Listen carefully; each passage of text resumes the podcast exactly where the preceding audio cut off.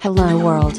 Replicant FM is a podcast by Kantaro and Omami, talking about various topics towards the universe and the future. It's time to talk. ちょっと喋ってもらっていいですかマイクチェックワン、ツー、ワン、ツー、夜中のクラブの暗がりから発生。 人からまた人へと感染。体内ではびこる病原体。頼むからマイク、私なもう限界、イエス。大丈夫そういいっすね大丈夫そう完璧です。我こそ ABC、といの間、ニアグラ、書いた、酔っ払いのライマ、ただいま、ここに参上。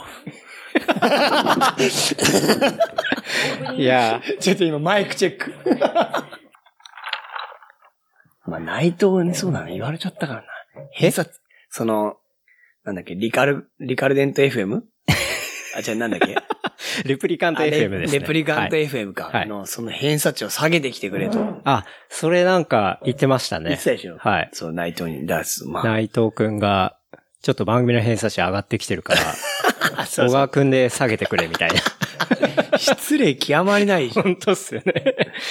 失礼極まりないな、あいつ、本当に。中卒のくせに。なんかね、ちょっと、番組偏差値が上がってる的な。だってみんなすごい感じが頭いい人ばっかりじゃん、なんか出てくる人は。まあ、ケンタロウ含め、うん。正直ほらもうみんな、一点集中してる人たちばっかりでさ、うん。こう、俺みたいなさ、ほんとクソなやつは、話すこともないし さ、P ばっかりでしょ、多分。 P。 P ばっかりだと思う。まあ、基本的に P は書けないでいきますけどね。まあそうだよね。はい。大丈夫なんだ、でもそれは。うん、別に、マンコって言っても大丈夫なの大丈夫ですね。あそうなんだはい。全然大丈夫です。あそこは本うん。マンコ。あえて言わなくてもいいですけどね。 特にそういうのはないですね。なんかよっぽど差別的な発言といやそうなか、のそういうレまあベでもル。そう、大丈夫。そういうの知識がないから、差別って何とかわかんないから、うん、うん。サンボっていうのがさ差別っていう言葉ぐらいしか親に教わってないから、あとは、え、サンボってそうなんですかちびくろサンボのサンボってなんかあれでしょはあ、はあはあ、差別なんでしょはい。それぐらいしかね、親に教わってないから、うん。あとは本当何でも言っていいって言われてるから、親 に。じゃあ大丈夫 ですね。大丈夫。はい。そこ気をつけて話そう。すぐ言っちゃう。で、マンコって言っていいからね、大丈夫だったら。大丈夫です。すげえ、そんなんばっかりだな。うん。じゃあちょっと始めますかね。はいはい、はじめまして。そうだね。まあ、今日は8月4日の土曜日はいですが、ここはですね、千葉県柏市、何村ですかね。村じゃな いね。柏市。柏。市ですね。え柏市にある小川くん家からはい。お届けしております。でしかも、今回はですね、小川くん家の、まあ、庭というかガレージで、はい。まあ、プールに入りながら、プールにありながら。チャポチャポ。言いながらお届けしたいと思っております。まあ小川くんは、まあ、自分で会社もやってる社長でもありますし、ほう。うん確かに。忘れてた、俺も。まあ、そうだね父親でもありますしね。はい。父親で。あと釣りも大好き、釣りも大好きで。アウトドア大好き。はい。で、まあ、柏にね、あの、ベスの家をね、建てまして。こういう、そうだね。絶対バカにしてるよね、ベスを ね。まあ、ちょっとその話 もね、おいおい、確かに。ベスの家はどうやって建てるのかみたいな。まあそういうところ。も知りたい人いるんじゃないかなと思うんで、いろいろえー話できればなと思っております。よろしくお願いします。よろしくお願いします。小川くんと初めて会ったのはあれですよね。多分、神田神田だと思うんですよね。うん。神田だと思いますね。僕がまだ大神田阪ってに、飲み屋さんの神田そうです、そうです。僕がまだ大阪にいるときに、ん。なんか東京に遊び来うて、ん、で、その時に小川くんもいたみたいな。はいはいその時の結構記憶が強いん強でいすよ、ね。そうかね、うん俺はなんか健太郎に初めて会ったのは、なんかあの、お祭り、お祭り、ああ、はいはい、はい。お祭りを、をやってる時に、うん。なんか、いっぱい人呼んでた時に、はい。健太郎もなんか来たイメージがああって、で、無理やり担がしたイメージがあそうる。ですね。うん。そうだ。で、こいつ大阪から来たんだよって俺、ハラボークに紹介されて、はい、はい。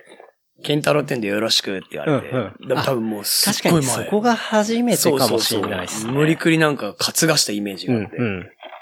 確かにそこがファーストコンタクトだった。な感じが、イメージではある。だからもうそれって本当に6、7年前ぐらい ?5 年前とかもっとですかね5年前ってことはないな。ないですよね。 7、8年前じゃない7、8年前ぐらいか。うっん。ていう感じですか、そうだね僕、小川くんの神田の記憶がすごい強くて。寒暖じゃなくて、かん、え神田寒暖寒暖えー、寒暖の記憶ってなんだろうね。いや、なんか、ずっとこう、マッサージの話 を、熱弁してる。まあ、相当前ですけど。嫁さんの前ではい。うん、そうだ ね。かにその、なんか話をしたのがすごい。神田はそうだね。そうっすねく神田は一番詳しい自信があるからね、そこうは。ん。まあ、結婚する前だけどね。そうですねう。ん。そのイメージが あって。かに。まあでもそっから、小川くんはその時は、うん。えっ、と、浅草の近くにね、うん。住んでいて、そうだね、浅草に住んでた。ですよね。マンション持ってた。うん。で、よく、まあ家にも遊びに行きましたし、もう僕も本当にそのオ時は。ガステルダムね。おオガステルダムでしちょょっと。どこまで言えるかあれですけど、そうです ね。オガステルダムオガステルダム。にそ、まあよく遊びにう。うん。行ってましたね。まあそうその時は、うん。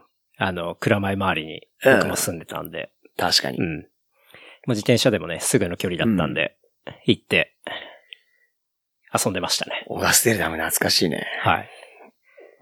で、まあ今のこの柏に、まあ今日構えたのは、そうそう、うまあね、あそ半こ、年前ぐらいでしたっけまあ結局まあ離婚問題があって、うん。すっごい住みにくくなって、うんうん。でまあ次の嫁さん希望でまあ嫁さんになった人がいたもんで、はい。まあ結婚して住みにくくなったから売ろうということになって、うんうん売ろうと思ったら、まあそこそこのあれで売れるということになってラッキーと。ああ。え、それは買った時の値段より、もう全然高く売れ相当上がってたおお、まあスカイツリー効果もあったのかね。はいはい。そうか、そう小川君が買った時っていうのは、あそこの浅草の近くのマンションっていうのは、スカイツリーは立ってなかったんですよ、ね。立ってない立てない。うん。そう。で立ってないから、はい。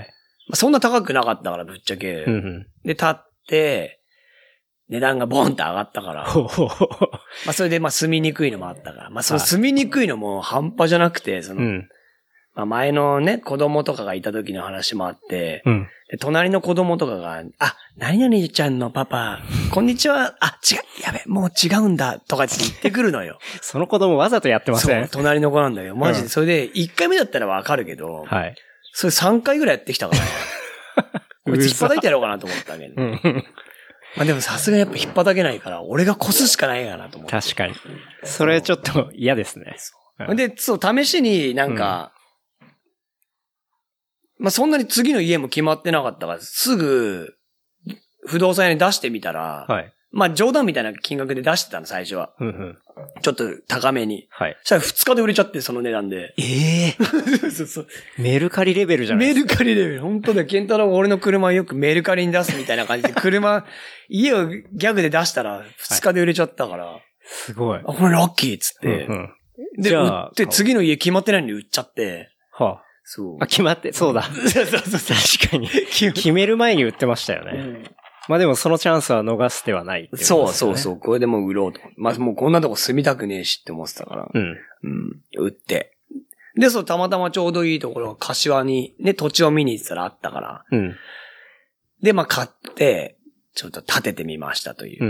ん。で、ケンタロウがね、大嫌いなベースで建ててみまし嫌いじゃないですよ。た。 大嫌いな。 え、でも、土地を買ったのが先じゃなくないですか先に、そう先にベー上ス物ですよね。そう。で、うんベースを建てて、そう、ちょっと初めての人、ひょっとしたらいるかもしれないですけど、あの、ベスの家って、BESS って書いて、まあ、ベスの家っていう、はいあの、もともとログハウスを作っている会社が、そうみたいね。えっ、と、まあ、ログハウス的な、うん。えー一軒家っていうのを、こう、いろんなパターンがあって、売っている、そのブランドっていうのがベスっていう名前なんですよね。そうだね。うん。で、結構、まあ、雑誌、Go Out とか、なんかポパイとか、なんかそういう雑誌にかなりこう、広告を出してるっていうか。そんな出てなかったんだけどね、俺が買うときね。あ、そうなんですね。なんかすごい。ごい、その、ゴーアウト見て買っ立てたみたいな風に思われるとすっごい嫌 だけど。まあ、お前が一番言うんだけどね。僕、小川くん買った当時は、あの、ゴーアウトとか、ポパイで、ベスの広告見るたびに動画送ってましたから、ね。送ってきたじゃん。もうすごい。また乗ってました立てんのやめようかなって途中で思ってきた。 まあね、そう多分そういうそんななかったんだ層よねに、こう、受けるというか、うんまあ結構、こう刺さるようなまあ確かにそうだね。家。ままあ嫌いじゃないけどね。あの、ゴーアウトとかもね、ん大好きでよく読むけど。あでもそのベス欲しいみたいな感じになって、全然なってなかったよ。あ、なってなかったんなでっすてかない最なって初ないは。普通にいろんな不動産屋とか、まあ俺も建築系の仕事してるからいろんなところではい。家を見てたんだけど、うんうん。で、見てたら途中であの、ミツくんが、はいで、小川くんそういえばベスって見に行ったのみたいな感じで、ほう。で、藤沢と代官山にあるから見てきなよって言って、ほう。って言われたから見に行ったの。はい。嫁さんと二人で。はい。で、その日に、あ、すげえいいじゃん、これ、つって。うで、ん藤沢に行って、あ、これいいね、って。うん。じゃあ、小川さん、台東区に住んでるんだったら、代官山行った方がいいですよって言われて、代官山にもあるんかいっつって、 で、代官山行って、うん。そのモデルルーム見て、すいません、これくださいっつって、そこで買ったの。お爆買い、いき なり。その日にその日に買った。決めたんすか。うんもう反抗した。おーすごいですね。即決即が、決、すごいです即決好きじゃん。うん、確かにそう、。いろいろ即決好きだから。そう。小川くんは爆買い日本人としてね、 あの、かなり僕の中ではランキング高いんですけど、そうだうね、ん。すぐ買っちゃうから。でもそこのショールームというかモデルルームん。みたいなのを見て、もう決めて。そうそうそう。うんもう即買いした。これでいいっつって、うん。これくださいっつって。ただそこで決めたのっていうのは、要は土地の上に立つ上物をそう決めた上っ物だてけことですよね。そっから、ちゃんとじゃあそれが建てられる土地を見つけなきゃいけないってそこうとそうそう。だからそれがなかなかやっぱりなくて、もちろん都内で、うん。まあそこそこやっぱ上物がでかいから、はい。それを都内で建てるには全然予算がもちろん足んないから、はい。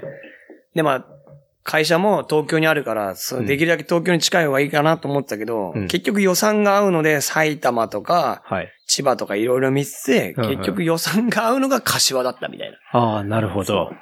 そうか、そうですよね。そうそうそだから庭も必要だし、そうそうそう。なやんっぱか、庭欲しかったわ。ギリギリその上物をピチピチに建てるっていうスタイルじゃないんですじよゃね。ないじゃないじゃない。ちゃんとしっかり庭もあそっう、て。庭もあって、それでガレージも建てたいっていうイメージがあったから、はい。それやるには、予算で収めるには、この柏のこの、なるほ大ど。技柏はい。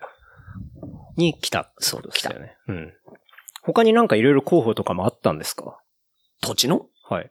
いや、いろいろ見に行った。すっごい見に行った。はあの、レイクタウン見に行ったりとか、い、はい。え、レイクタウンって越谷レイク越タウンです谷かレイクタウン見に行はっいたりとか、だけど、なんかね、パッとしなくて、うん。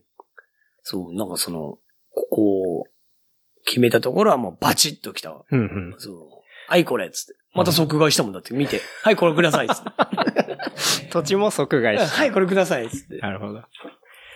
え、その土地を進めてくれる人っていうのは、ベスの人なんですかなんかね、ベスの外注の、はい。その土地のプロみたいなのがいて、ベスと提携してる提みたい携して、な。提携して。はあはあすっげえ土地の、まあそいつはすげえいいやつでうん、超面白かったから、うんうん。まあいいや、こいつに任せようと思って、はい。で、いろいろ見してもらったんだけど、まあ10個ぐらい見してもらったのかな。そう、その中の1個だね、これが。うん。なるほど。そうそう、すごい良くて、即買いした。しかも、上物も、地面も即買いして、即買いした。で今、もう半年以上経ってます。 9月に引っ越してきたから、うん。もうちょいで1年じゃないかな。あ、もう、そんなあっという間ですね。そうだって今日8月だもんね。はい。そうそうそう、もう11ヶ月経った。ああ、じゃあ、来月1周年ですね。 1周年1周年。うんなんかちょうだいよ。わかりました。 なんかじゃあ、用意を。大丈夫こんなんで。大丈夫ですよ。 本当にもう俺すっげえハードル上げられてんだからみんないに。建築1周年、そう、建築一周年。ちょっとね、リスナーの皆さん含めてね。そうあだね。のみんな遊びお祝に、いし全たい然遊びに来てくんないからね、遠いからね。うん、まあ確かに都内から行こうとする神と。田から、神田からタクシーで1万3000円でこれっから。高いわ。 1万3000円で。はい。 4人で乗れば30人、3000円ぐらいで来れんな。 タクシーでまあそうですねう。ん。まあとはいえ、そうですね、僕の家からもだいたい電車だと1時間ぐらいですかね。そうだね。でいいとこでしょ、でも。うん。柏まで来れて。うん。うん。まあ、サッカーチームもありますしね。そうだね。はい。あ、だから今日黄色い T やつ着 てんの。いやレイソル柄に全して全ん然の関係ないです。関係ないのはい。いや、なんかこの間、柏に来た時に、うん。もう本当に、なんていうんですか、あの、ビッグカメラがある方、うんあるじゃないですか。あれもう、レイソル一色で。レイソル押し半端ないよね。すごいですよね。なんかやっぱ街上げて、本当一つのチームを応援しててるんだな、感が。もう一体感がすごいんだ、この辺は。うん。えレイソル好きなんですかいや、全然なんだよくわかんない。ど こに、どこにそいつらがいんのかわかんないんだよね。あ、でも違う、なんか近いらしくて、何がですかレイソルスタジアムっていうのが、ほで、試合やってると、うーぼー、ぼーぼーぼーぼーぼーってあんじゃん。まあ、はい歌間違ってるけど 多分。そういうのね、聞こえる。すぐ。う。あ、え、イエイって聞こえるんです聞かこえる聞こえる。マジですかうわーとか聞こえるもん。へえ。それ一回ちゃんと見に行った方が。だから、ほんと今度イニエスタがもし、レイソルと戦うっつって来るんだったら行うく。ん。ああ、確かに。そうそそうれは行った方がいいですねそれ以外はあんまわかんえ、なでいも、し。イニエスタ来たら、敵のチームじそうゃなそいうでそすか。う。でも別に俺、柏のファンじゃな いから、イニエスタファンとして行こうかな。確かに。そうそうそまあ、近くに来てくれるんだったら、それ行は。く行く行く。行きたいですよその時に初めて行こうかなって、まあ決めてんの、家族では。うん。そうそうそう。なるほどね。イニエスタ見に。イニエスタ見にう。ん。その、まあ、柏で、まあ、ベースで、うん。実際、まあ、建てた後、どうですか、住み心地とか。なんか結構、あの、ゴーアウトとかに出てる、その、まあ、多分あれタイアップだと思うんですけど、うんタイアップ記事的なものを見ると、うんこうやっぱり、なんかスタイルが割とあって、はいはいはいなはんい。か幸せな感じうみたいな。ん。まあ、そういうイメージ。かっこつけてる やつでしょそうですね。かっこつけてる割と、そういう感じの、ああ、確かにでね。打ち出してますけど。いや、でもすい。ごい、やっぱり好きな家、ま、俺ももちろんログハウスっぽいのは好きでこれで建てたけど、うん。やっぱすごい、ウッディ、うんウッディな感じがいいよ。っていう確かにそうですよね。うん、す中ごい。全部木ですし、うん。どこでも棚作れるし、そうそうそうそうそう。あの、ビスが効く感じですよあね。の壁紙が汚れたとかもないし、全部ほら、うんうん壁紙一切ない木だからさ、は全い部。。はい。うん、すごい調子いい調子いい。いいですよねうん。なんか穴開けても全然気になんないし。うんうん。そう。確かに。もうすでに結構、小川くんの家の中も自分で、バちチょバっチと穴カ開スけタムしてますよね。そうよくてっちゃんに怒られんだけどね。ダッセーからやめろっつ って。あ、手水さんダメ出し入る。すごい早い。まずもうベースで立てたっつって、もうすっごいダメ出し来たから あれ、ね。そうなんですかそう、来たよ。所詮ベースだからさ、おい、おかわ、お前ベースだからよ、ダメなんだよ。そんな声高くないでしょ。 高くないから。すすごい言われたけど。うんまあでも、てっちゃんも気に入ってよく来てくれてね、うん。いろいろなんだかんだね、物もくれたりしてねあ、おしゃれにしてくれてるからね。うんあんま文句言って怒られちゃうけどね。え、プロから見るとベスはどこが、なんか、どうなあんれだなろう、んです俺はかねこの、仕事上木造の仕事って一切ないから、はい。全くないから、うん全然わかんないけどう、んまあ何が悪いとかって本当に正直わかんない。うん。うん。なるほど。まあ、ちょっとプロなりに見る、言いたいところみたいな、ひそうょっとしたらあるのかもしれないですね。あるんだろうけどね。うんまあ俺でも全然大丈夫。うん。超気に入ってるし。いいですね。外行きたくないぐらい気に入って、家にいたいのずっと。確かに本当に快適ですよね。なんか、そうそう吹き抜けもあってすごい気持ちいいですし。いいよね、うんそうそうそう。あのドマーとさう、んすごい気に入ってるよ。あとまあ、今日もちょっと冒頭に言ったんですけど、まあ今プール入りながらなんですけど、やっぱりそのね、庭が芝生 ですごい気持ちいいですし。そうだね、はい。ちょっと風強くて撤退したけどね、庭かそうらね。ですね。ちょっとガレージの方に今、そうだね。あの、プールごと移動しましたけど。そうそううんやっぱね、この男の子ね、憧れ、お前ほんと車とか乗んないからさ、はい。このガレージの憧れみたいにないだろうけどさ、そうですね。そんなない。でも、ガレージの憧れとかはそんなないですけど、うんやっぱりこの、コンクリの土間的なところで、こう自分の作業スペースがあるみたいなのは、すごいいいなと思ったんで。でもそっか、1階でやってるもんね、現一代の応うちも、ね、今の家の1階では、土間のところそうだよをねそういう感じにはしてますね。うん俺ほんと家より先にこのガレージがなんか、憧れがやっぱちょっとあったから、うんうんアメリカかぶれだからさ、うんうんそうそうそう。ガレージは、これはまた別、そう、これアメリ。カではい輸入したキットみたいなやつを作ってもらったんだけど、はい。そう。それを、こう、メインでやる、やっぱ、アメリカガレージが得意としているガレージが、業者さんがいて、それに作ってもらってってやったんだけど。いや、いい感じですよね。いや、ほんと、やっと決まったんだよ。だから、うんほら、最初はもう全然、全部バラバラで作ったもんだから、はい。庭はもう泥だらけだったり、かスロープはぐっちゃぐちゃだったり、はい。草ぼうぼうだったりとかさ、はいやっと収まった。一年かかったよ、本当にね。僕も草刈りちょっと そうだよね。手伝い 草刈りやってもらったもんしねたりとかはい。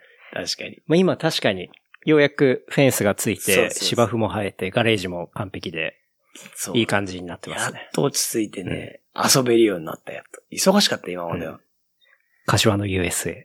柏の優勢。いや、ほんとさっきも、ちょっと動画回したら、なんか、日本感がないっていうか、あまあ、こう、かなり USA 感溢れる。そう、こおの間あ家の、ですよね。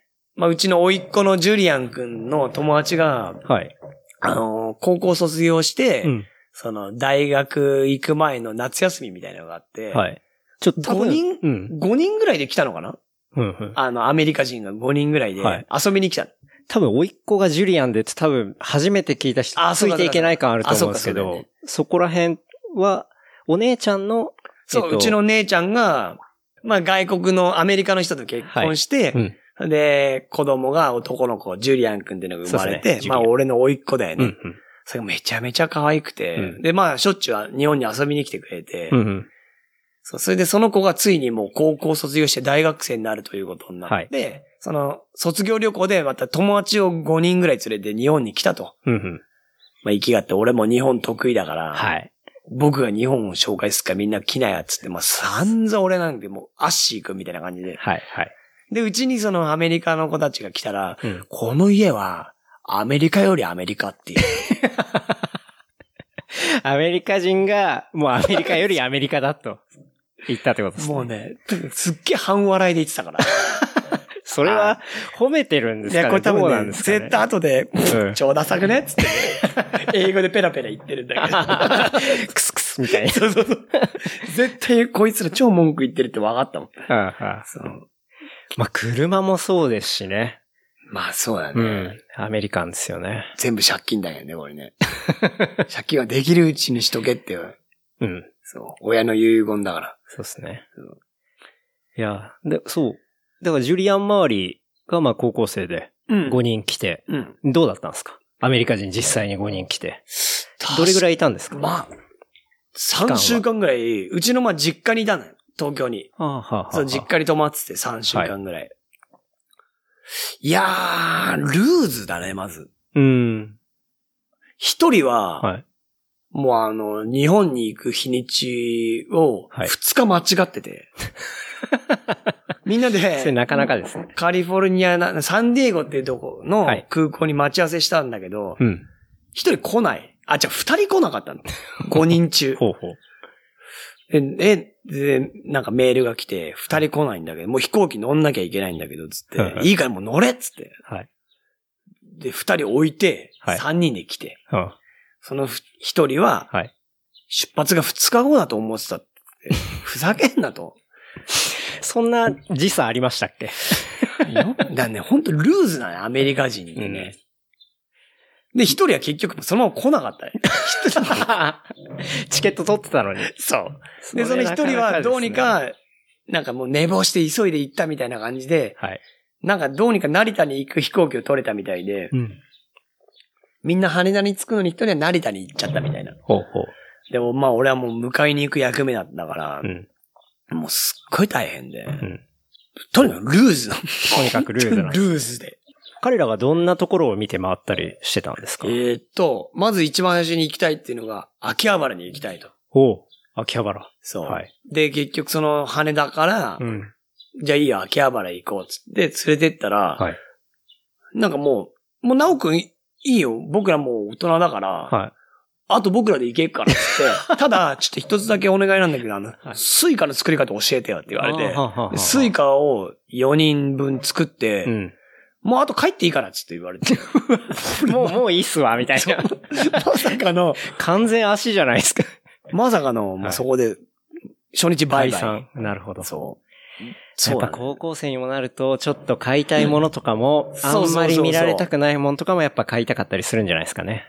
多分そう、それでなんかお、うんなんかリストみたいなのもらって、はい。どこ行きたいリストみたいな。だから俺もほら予習しとかないとう、ん仕事の予定とかもあるから、うんそのよ予定を見せてもらってって、いろんなみんな5人分の予定見せてもらったら、なんか、はいもうみんなぶっ飛んでね、わけわかんない。う多分あのカリフォルニアだからマリファナ吸ってんだよ、多分みんな。はんはんはんはんで、それで書いてんだよ、ねうん。わけわかんない、俺がいて。向こうににいるときに書いてるからってことですね。で、本当に、なんだっけな。朝3時の東京とかさ。早すぎないですなんかか行きたい場所とかっていう、なんかその時間まで指定してくんの。はい。朝3時の東京に行きたいとか。うんうん。超みんなでも頭いいの。へえ。なんかあのーカリフォルニアのその大学で、はい。ロボットを作るチームみたいなっていうのが大学でロボット対戦みたいなのするんだって。ほんほん。で、その、選ばれるのはなんか何千中人、何千人もいるうちの5人とかなんだって。へえ。そのうちの5人が来たみたいな感じへで。ー超頭いいのみんな頭いいんですね。そう、みんなめちゃくちゃ頭いい。優秀。だ。そう。へえ。だからなんかね、すっごい。うん。でも見た目とか本当にすげえ、なんだろう、超バカっぽいかったりするんだけ ど、なんかみんな頭いいみたい。で、ちょいちょい日本語も勉強してきて、喋れるようになってきて、うーん。じゃあまあ、ジュリアンたちもいっぱい来て、もう完全にここが本場アメリカになったわけですね。そうそうそうそう、うん本当に。いいですね。アメリカよりアメリカだからう俺。ん。しかも車超バカにされたからね。あの、俺がすごい、はい。あの、頑張って働いて買った車、はい。この GMC っていうブランドの車を買ったんだけど、 GMC シエラ。そう、っていう車を買ったんだけど、えーってみんなで、うんえ GMC の車ってまだあんだみた いな。マジで言いやがっへてー。ちょっと笑って指さして、はい。レアレアみたいな。小川君的にはこのピックアップの GMC シエラ、もう超アメリカンで。すまあそうだね。つうかもうこれも、気に入って買あったわのけですね家とあれなんだけど、まあうん車買おうっていうのは決めてたんだけど、うん。その違う車を買いに行く途中に朝マック、朝マックで飯食ってて、うん。で、み、こうマック食いながら携帯見てたら、目の前にアメ車屋があって、あれアメ車屋がこのとこにあるっつって、そこのホームページを目の前で見てたら、うんこの車が売ってて、はいあれこれじゃねっつって、うんうん。すいません、これくださいっつって、また買いに行 って、そう全部即買いだからいやな。買うって決めてたんだけど、はい。。違う車を買っちゃったみたいなあそうそうそう。もうそれもう見て5秒そぐうらいそう、で本決当めにたんですよもうね。、一目惚れで買っちゃったんだけど、うんうん。でまさかそんなアメリカ人にそんなバカにされるとは思ってなくて。はい。で、その、もう即決して、これだっつって買ったやつが、そう実際のアメリカ人が、その GMC のアメ車を見ると、うん。まだあったのみたいそな。う、その、え、このメーカーまだあったのみたいな。そんなに走ってないもんなんですか ね。みたいよ。うん。あいつらほんと全員、ほんと片っ端からぶっ飛ばしたのかと思ったけど、まあ全員俺より強そうだけどね。 フルマッチョで。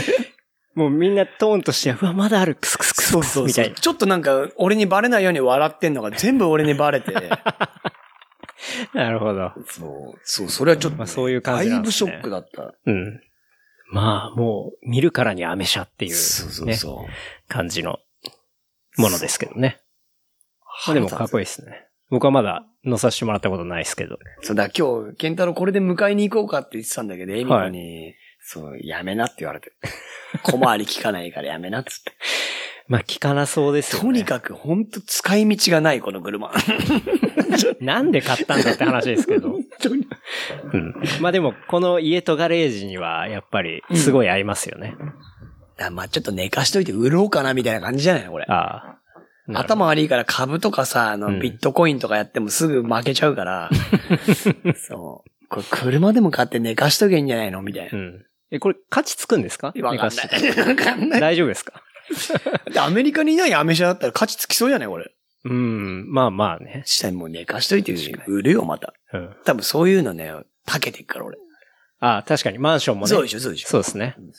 ふとした時に値段上がってそうるそうみたそいうなそ。う。だからあんまりこう、乗らないようにして。確かに。ケンタロウ買いないこれ。いや、いらないです。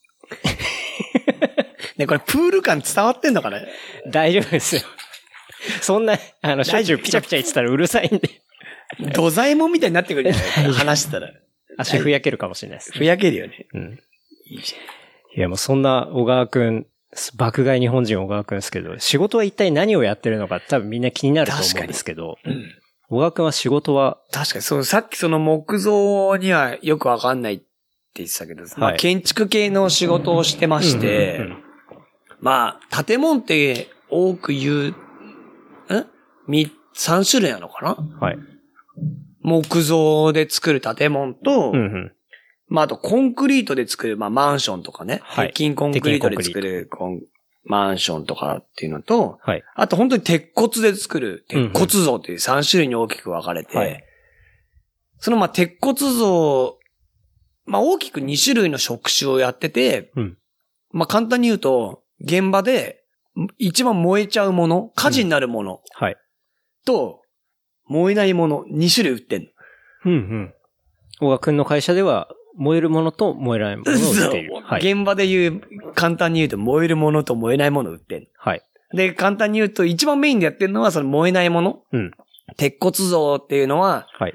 火事になると鉄は2000度ぐらいで溶けてきちゃう。うんうん。それを溶けないために、うんこう、吹き付け剤みたいなやつを。はい。まあ、後で多分健太郎がラップ流してくれると思うけ ど、まあそういう吹き付け剤みたいなやつで鉄骨をコーティングすんの。うん、うん。ファイヤープルーフみたいにすんの。なるほど。だからそうするとそれを吹き付けていると、どんなに火事が起きたとしても、こう、鉄骨自体は溶けない溶けでない保っていられるってことですね。っていうことは、その建物の倒壊を防げるっていう。防げる。でもそれは100%防げるわけじゃないけど、そのはいまあ何時間か、人が逃げる間だけと、倒れないようにするためになるほど。吹き付けるっていうのが日本の法律だからあ、。もう義務で決まってるんですね。だからああいそれをうミッドタウンとか六本木のでかい建物とかってああいうはい50階建てとかあったら、い3時間耐えられればいいっていうああ。法律があるの。だかほうほうほうほう。らそれを3時間耐え、ああいうでかいビルだったら3時間耐えるうん吹き付けをするっていう仕事。なるほど。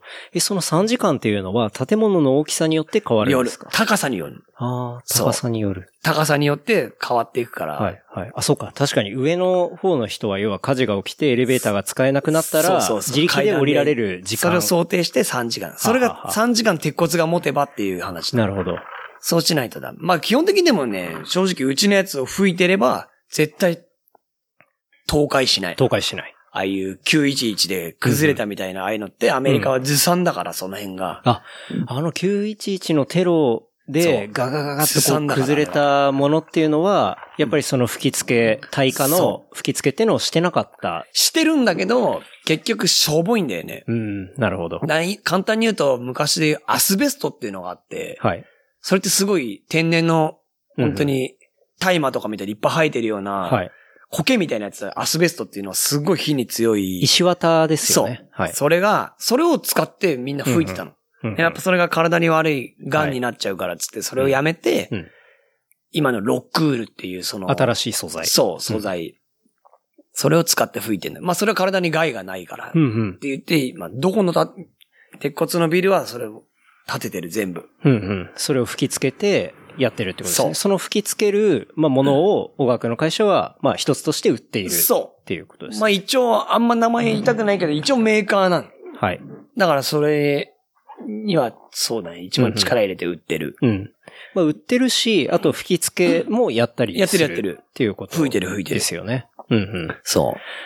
そう。だから、その吹き付けしてるのって、僕もその小川くんからその話を聞いた、うん。聞いて知ってから、あの、結構やっぱ IKEA の天井とか、うん、そうあでしょ。の、鉄骨が出てる、えー駐車場とかうんの天井を見ると、あの、漏れなく結構吹いてあった吹りいとてか、ああるよねとは吹いてるものと、あとは巻いてるパあ、タ来ーたンねも、あ来りたま来すたよ来ねた。。さすが。はい。あの、あれでしょ成田の第三ターミナルでしょはいはいはい。そうです、そうです。うん、巻きべね。はい。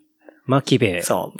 だからその、ファイヤープルーフするにも、うん。 3種類ぐらいやっぱり大きく分けてあって、種類があるんですね。そう、吹き付けるか、うんその言ってる、あの、第三ターミナルみたいな巻きべ、はい巻き付ける、布団を巻き付けるみたいなやつと、うんうん。あとはもうボードみたいなやつで、絶対燃えないボードがあるの。計ほう計算カルシウム板っていうのがあって、はい。それ絶対燃えないの。へえ。その3種類が大きくあって、僕その三つ目って見たことないですね。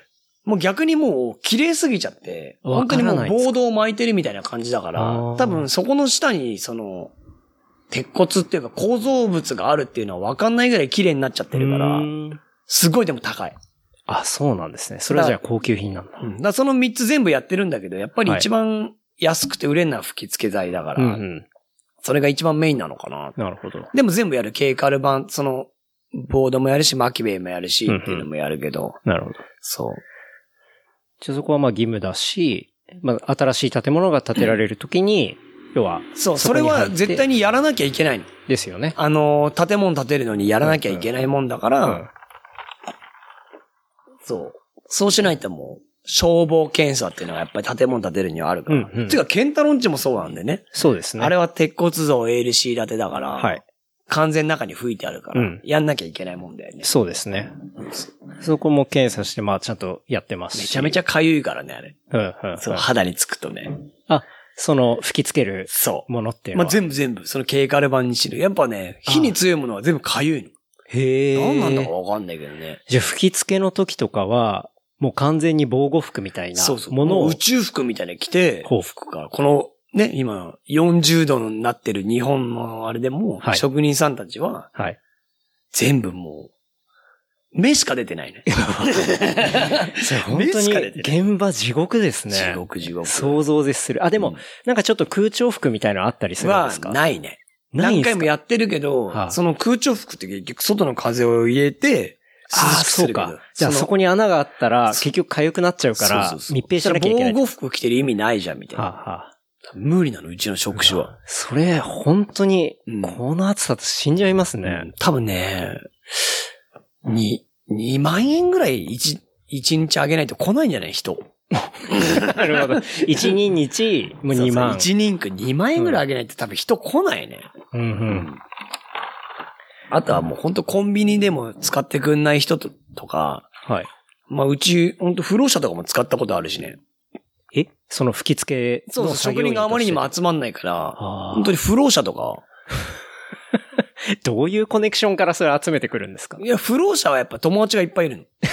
あ、もうちょっと、まあ、もともと不老者のネットワーク持ってる人がいたから、はい。その人からのいっぱい枝分かれで、はい。で、今の職人も、そうだ、何人かは元不老者みたい な。いるいるいる。へうんでもすっごいちゃんとね、うん俺に感謝してくれてるよ。ちゃんとね。いや、まあ、それはそうでし家ょ。をだって、うん。仕事をそうね、そう、そういうのを与ね、えてちゃくれんると。 人ですしそうだね、うんすごいいいやつだし。ええ酒飲んだらまだ未だにルンペン感 出るけど。そうなんかいろいろ危険なワードが飛び出してますが。そうそう、うんそうだよね。あ、そうだよね。ほんとごめんなさいね。酔っ払ってそういうこと言っちゃう 大丈け夫ど。ですけど。え、でも、その、要は人を見つける難しさって、まあうん大変っていうのは当然あると思うんですけど、やっぱり今、オリンピックに向けうて、んい建ない設ラッシ人ュがいない。とそ、いううか、本当に、そういうこともあるってことですそよね。う、大手がやっぱりひ、ね、現場が多すぎちゃって、うんまあ俺もだから一応こんな、職種だけど、営業なんて最近もう2年ぐらいしてないね。仕事くださいっていう営業してない。マジですかもう無理無理無理。ほう人がいなすぎて回んないし。はい。うん。もうじゃあ勝手にこれでそうそきうもうる、やこっれてでくきれるみたいやなってく感じでれってくるからほうでもそれって全然俺嬉しくなくて、はい。ほんと辛いだけだし、仕事そんなした くない。しあ、じゃあもう、ちょっと断るのに大変なそうそうそレう、ベル本って当ことですかに必ず断る。だから本当に大手からとかも声が上がったりして、うん。もう、ちょ全然やりたくないんですけどって断るから。うん。小川くんの会社の得意先というか、うん発注元っていうのは、なんかゼネコンとかになるんゼネですかね。半分ゼネコン、半分、わけわかんないとこ。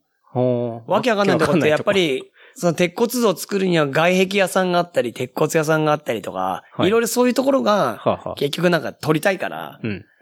売り上げ上げたいから、うちの職種も勝手に見積もりしてあー、取ってきたりとかってあるんだけど、まあ、で大じゃあ体そういうのクソだよね。あーそこの作業分だけ、実際はそ自うそう分そうそうたちはできないから、小川くんのところに、そうそうそうそうちょっとできませんかみたいな感じで言ってくる。やってくるうんうんなるほまど。あ、ゼネコン直ってのも結構クソだけどね。どこら辺が。もうね、書類とかがやっぱりは、い今の時代、すっごい大変なの。ただ、もともとルンペンの奴らとかを、はいあ、ルンペンって言っちゃいけない。不老じゃあ者のいいで方す々。まあ、どっちもアウトな気がし言えまあ言えないいいですよ、いいですよ。人たちをはい現場に入れるっていうのはやっぱり、はいうん家の住所だったり、はい。緊急連絡先だったり、うん。下手したら、なるほど。あの、主任技術者っていう技術を持ってなきゃ現場に入れなかったりするのよ。はいそれはい10年間のうん。現場系実績とかを出さなきゃいけなかったりするの。でも空きそういうこと缶、ですね8年間ぐらい集めてた奴らとかは、はいないから、それ嘘ついたりして書まいあ、てるストリートが現場ですからね。そう本当にもうさ、現場の中でもゲのゲの職種だから、うちは。うんうん。そう、いろいろ大変で、そういうのに。そうか、そこ、だから要は素性をちゃんと綺麗にしそうそうて、今うるさい書からね類で出さなきゃいけないってことですよね。そうポッといきなりストリートからピックアップして、そそこに当てが。がえるかって いうと、またちょっと難しい問題があるってことですね。うん。なんか、その辺で作る一軒家とかをさ、たまに吹いたりするんだったら、うん誰でも入れるけどさ、はい。やっぱちょっと有名なところとか入ってると、うんうんなかなかやっぱそうはいかないから。なるほどね。うるさい。とにかく。確かに。そこはちょっと難しい、本当やりたくない。。仕事大っ嫌い。うん。まあでも、 ね、仕事ないよりはいいですからね。と思うんですけど。まあまあ、もちろん僕はもちろんそうだよ。なかったら食っていけないからね。うん、うん。だからなんかこっちから営業してもらうぐらいがちょうどいいのかなと思うけどね。過去に、えでもやっぱそういう時代も当然あったもわけちろんもでちろん。すいよや、ね。 3年前ぐらいまではずっと超営業してた。あ飛び込みとかすごいやってたから。うんうんだからなんか変な、平地があって看板が立って何々が立ちますってあるじゃん。はい。そういうのとか見たりはい。すると、そこの事務所に行って、うんふ吹きます吹きますっ て言っても、うち吹きます吹けますよ、つって。ってよく営業しに行ったりしたりして、はい。そう。でもそれが3年前からは、もう逆に、もうそう、入れ食本い状態当にでオリンピック決まったぐらいから全くもう忙しすぎちゃって、もう無理。うんうん。断ってばっかり。はあなんか小川くん、その、仕事の一個で面白いなと思ったのが、あうのん、小菅、あ、小菅刑務所、ああれはね、刑務所そうか。。はい。あ某でかい結構、そこゼネコン、日本でも2番目ぐらい、一一1番かな。うん。なんとか島建設っていうのがあるんだけど、はいうんそこの仕事でずーっとやってて、もう、うん。刑務所の牢屋だよね。 まあ、小菅刑務、あれ、け拘置所じゃないですよね。刑務所まあ、高知と、あの、あ高知本当にモロに、あはの、い小菅にあるでかいあれだよね。そうですね。足あ立そ区こはもうのそう、にある、七八年やってんのかな牢屋増やすたびに、牢屋を狭くして、ほう部屋数を増やしてんのあ、そういう工事をやってるんですかそうやってんのえ、7、8年もしかもずっとやってるんですやかほう。回収するたびにやってんの、うちは。はい。いやーもう大変で、それは。一個の部屋狭くしてるんだ。そうなるほど。でもそれっていろんな部屋があるんだけど、いろんな種類。はいただの牢屋っつっても、うん牢屋にも種類がいっぱいあって、ほう。なんか、もうつい最近多分その、ケンタロウが見ていったやつは、うん。気持ちを落ち着かす部屋みたいなのがあるの。気持ちを落ち着かせる部屋そ。あ、ななんんかか多多分分じゃあそちょのっと喧嘩とかしちゃった後に反省部屋みたいなものっいてや、ことそ、ですかそこまでは明かされてないんだけど、それだったらいいんだけど、あーはいもしかしたらあの、ほら、最近も朝原があったけど、はい。朝原のうん。事件があって、なおさらそこの入りにくかったんだけど、うんそういう部屋があって、はい。気持ちを落ち着かす部屋ってなんだろうねって、そこに入ってる職人たちとみんなで話してたんだいけどや、。それ話しますよね。うんそう。これってもしかしたら、うん。あそこって首吊りじゃん。ですね。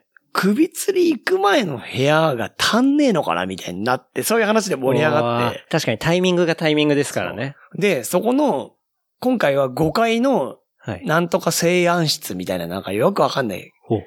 部屋なの。はい。名前も多分ちょっと嘘ついてんだ。建築するときっていうのは。そうだけど、そこに5階に、の現場台に俺らで行くまでに、自動ドアみたいのがうん、十何個あんの。だいぶ奥じゃないですか、それ。だから本当に、あそこなんかって、まあ入ったことないはずだけど、ないですね。 全員その現場で働いてる人が、例えば10人いたら10人で、はい。並んで整列してう、ん横とか見ちゃいけない。まっすぐ見ろって言われて、まっすぐ見て更新していくみたいな感じで、そこのほう。自動ドア、何メーターおきに自動ドアがある。はい。はい、止まって。すで、その監視員みたいな公務員の人がピピピピッつってやって、はい、はい、て、つって、は次の扉に行くのにまた更新して歩いて、うん。止まってうん、ピピピピッつって、ほうほんと十何個やって、やっとその5階の働けるとこまで行くの、俺らが。へえ。半端じゃないの。だからさ、その更新が時間かかるから、っていうか、何ですかあの、ちゃんと作業してあげるために入ってるのに、若干囚人みたいな扱いを受そけうるそわう、けだでかすらかその囚人も歩くところだから、ルートはがいはい同じところだから、うん。まあ、日本のそのジュエルはすごいんでしょだから、ジェイルは。あジェイルはい。なんつう今俺ジュエル。ジュエル、ジュ飴ジュエリーじゃないですね。ハメみたいなジュエル。そうそう、でもその、ジュエルジェイル。あ、ジェイルそう、すごいみたいで、やっぱり、うん世界一だって言ってるらしくて、へえ、その、セキュリティのシステムそうがセキュリティ。ィがう。ん。で、、毎回そのドアのたびに、はい。あの、パスワードを変えてるらしいよ。へえ。じゃあ、完全にワンタイムパスワードってそこうとですそね。うそうそうそう。なんかあるじゃん、銀行でも。ありますね。それみたいな感じ。それをピピピピッつって打って回っていって。だから俺らはさ、まあその、そこは吹き付けとその巻きべ2個やったんだけど、はい。あの、吹いてなんぼだから、うん。 1平米吹いて、吹いていくらもらえるっていう商売なのに、まあ、行くまでに時間かかっちゃって、うん。で、ちゃんとその監視員の人たちは公務員だから、10時、12時、3時、5時って、まあ現場の人もそうなんだけど、うん。休憩を取らなきゃいけないのよ。 なるほど。その休憩行くたびに、その人たちっていうのはその現場から出て休憩所に座ってからが休憩らしいのね。うん。でもさ、そこまで行くのに、こう、また更 新して、はい、止まってってやってかはらい。はい。下手したら30分くら いかかるんですよ。要するに仕事になんない。仕事になんないですね。だからもう本当に、ロスタイムがすごいですね。簡単に言うと超儲かんないの。ああ。効率が悪すぎますね。本当だったらあんなところ、半日で終わる現場をはい3日くらいかけんだ。うわあ。それちょっと、あれですね。今度また、刑務所系の案件があるんだったら単価上げないとです、いね。や、でも、もう、さすがにほら、半年、あ、じゃあじゃあ、8年ぐらいやってるから、あ、もう何回も入ってるんもでうす、ね。超入ってる。小川君10回ぐらい入ってうる。んそう、でもそんなにしょっちゅうあるわけじゃないから。うん。はい。でも10回ぐらい入ってるから、多分。うん。そう。厳しいの、とにかく。それ嬉しいでで、すね。の持ち物も全部、うん。あの、チェックされん。何を何個持ってったとか。やっぱ厳重なセキュリティそうそうそうそがう。ペンチが、じゃあ、はい、小川さんペンチ2個と、はいプライヤー1個と、とかって、うんうんで、携帯電話は持ち込めないんで、うんうん何々をこうって、な全部個数を調べて、うんうんやんの、入るたびに。だかうんらそう、釘一本からだよ。結局その釘一本落っこってたら、うんその囚人が例えば、確かに。牢プ屋リだかズらンブレイクしちゃいますからそうね。そうそう、あの、あるじゃん、よくずっと釘一本で掘ってたとか、ああいうのがあるから、確かに。全部それを数えてってやるから、うんとにかくもう、作業する時間ほんと短い。うーん。じゃあ全然効率的ではないってそういそううこそうとなんですね。まあでもいい思い出になるけどね。 いいよ。ただ俺なんか、そはのい作業しないじゃん。はい。で、打ち合わせに行くのよ。俺って大体現場の打ち合わせ、そういうちっちゃい現場は、うん。 5分なの。打ち合わせが。そう。テーマ5分だから。5分で打ち合わせを終わらすっていうのがテーマだけど、その、またでもその5分打ち合わせのためにみんなで更新して、うん。その5分の打ち合わせのためにみんな入っていく人たちと一緒に、はい。作業員さんたちと一緒に入ってってう、ん。 5分打ち合わせしてうん、まあ入っていくのに30分。はい。打ち合わせ5分。はい。で、また30分し更新して帰る。違うんだよ、帰れないんだよ、その。みんな、みんなで帰んなきゃいけない。次、俺1時に行った時には、はい。次3時の休憩までうん。出れないの。拘束されちゃうんです、そこに。牢屋だから。。捕まってそるう。か。行き来できるタイミングっていうのそが、うもうみんな完で全一に緒だから決まってるってことですね。そう。はあ。で、そこで2時間ぐらいこうやって待って。やることないの 携で帯携とか。帯もないいから。ああ、募集されてるんですそうね。。俺ね、そこの、現場の絵を全部描いたね。図面、図面とかを全部自分で拾った。はい。ボールペンも持ち込めなかったんだけど、その監督に、マジやることないから、うん鉄骨の大きさとか全部測らせてくれっつって、はいはい。全部メモって、うん。そうだって2時間ぐらいそう、やることないんだもん。なるほど。いや、なかなかちょっと非効率な現そうそう場、寝てていいですよって言われたけど。そんな、寝れるかって話ですよね、いきなり。すごいいや、な。つまんねえ仕事してんだよ、だから。いや、やこの間火事あったでしょありましたね。見た見ました、見ました。あれは、えっと、多摩の方でしたたっまけたま。だからさっき言ってたさ、あのもう一種類超燃える仕事っていうのをやってるってさじゃん。はい。その、今話したのってのは燃えないやつなんだけど、うんもう片っぽもうめちゃめちゃ燃えるやつを、はい現場で唯一超可燃性があるやつもうん。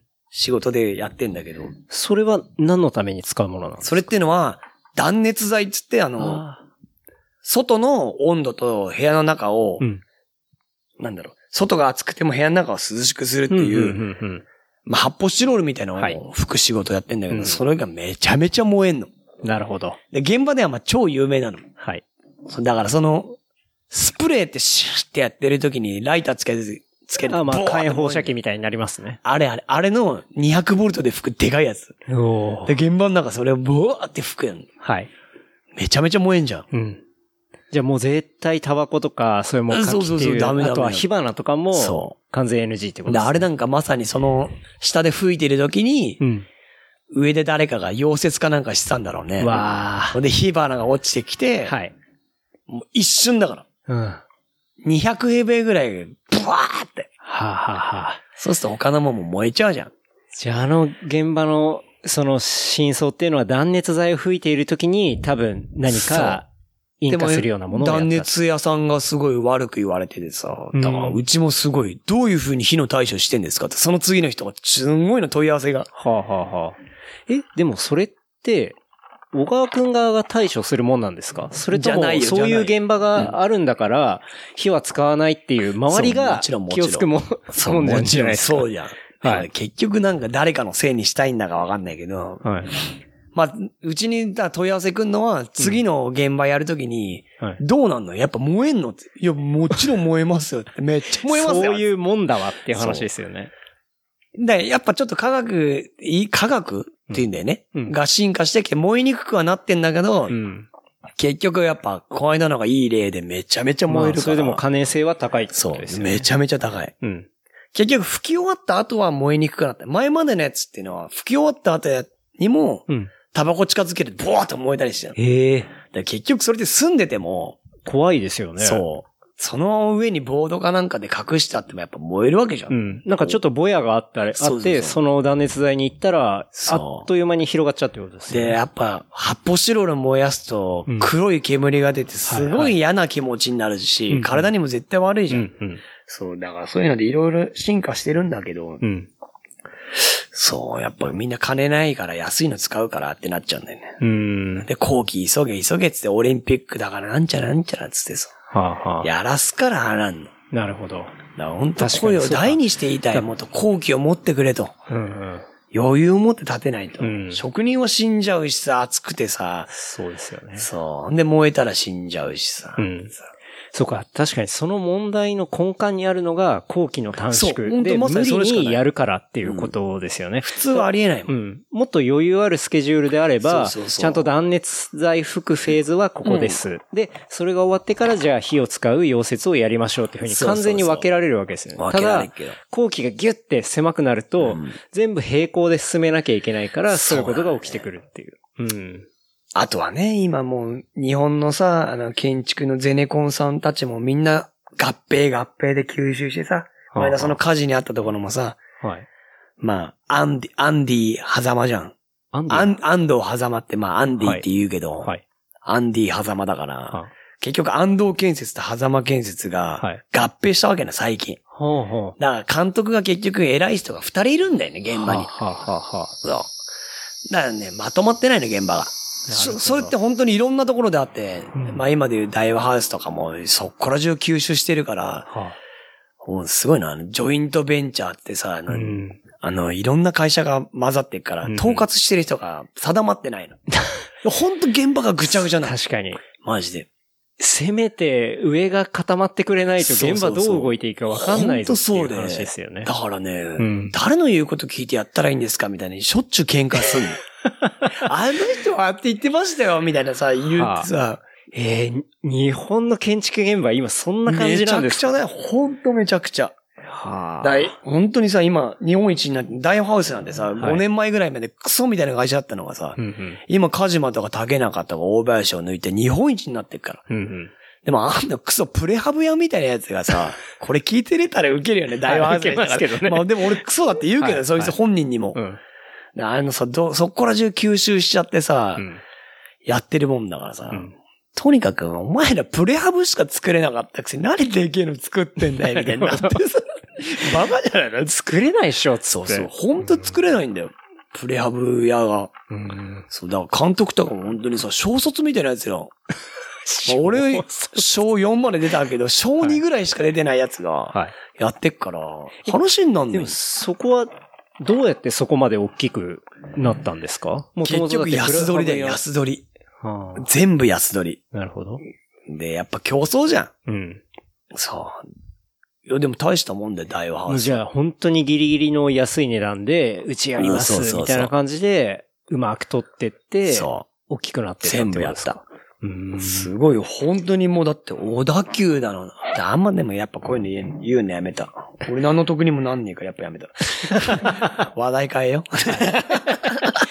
まあでも、日本の建築現場そがうそう。いや、本当にやかっぱクりソだから、あうんんななっちゃうんだって。うん。そうまあそれは、そういう構造の問題もあるし、あとはやっぱり工期が足りないっていうところのも、うんしわ寄せっていうのが、実際現場にも、うん物にも来ることは絶対あるし、人にもねそうなのよ、来ますからね。だからあの、本当オリンピック会場なんかね、うん出来上がんないよ、あんな。出来上がんないですか出来上がんない、あんな。うん。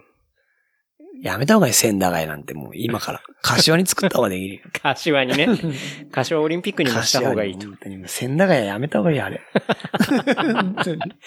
まあね、でももう言っても、もうね、2も年うそうだねないですからできてるもんねね。はい。なるほど。なかなかちょっとね、聞けない、こう、建築の確裏か側に。。ケンタロウと仕事の話なんて、巻兵衛のことしか言ったことないもんね。そうですね。僕もなかなか聞いたことなかったそんうで。だよね。まあ、リスナーの皆さんなんかなおさら多分俺聞いでたもこと結ないよ構うね、な。本当だってみんなにさ、小川くんなん、仕事なんてしてないよっていつ もさ、俺は遊んでるみたいなイメージだけど、多分ね、ケンタロウ8倍ぐらい仕事してるから。そうか、それは実際そうかもしれないですね。うん8倍ぐらい働いてるから、マジで。確かに。そう、学はちゃんと働いてます。働いてますよ。お願いします。池くんにもこの間言われたんだから、俺。なんて言われ EYL の池くんに。ます小川くん絶対仕事してな いでしょ。超働いてるから、つって。はい。してますよね。そうそうう。そうんもう日本の建築の、やっぱ、火の倒壊から守ったり、本当だよ。こう、寒さ、暑さから守ったりしてますという感じですね。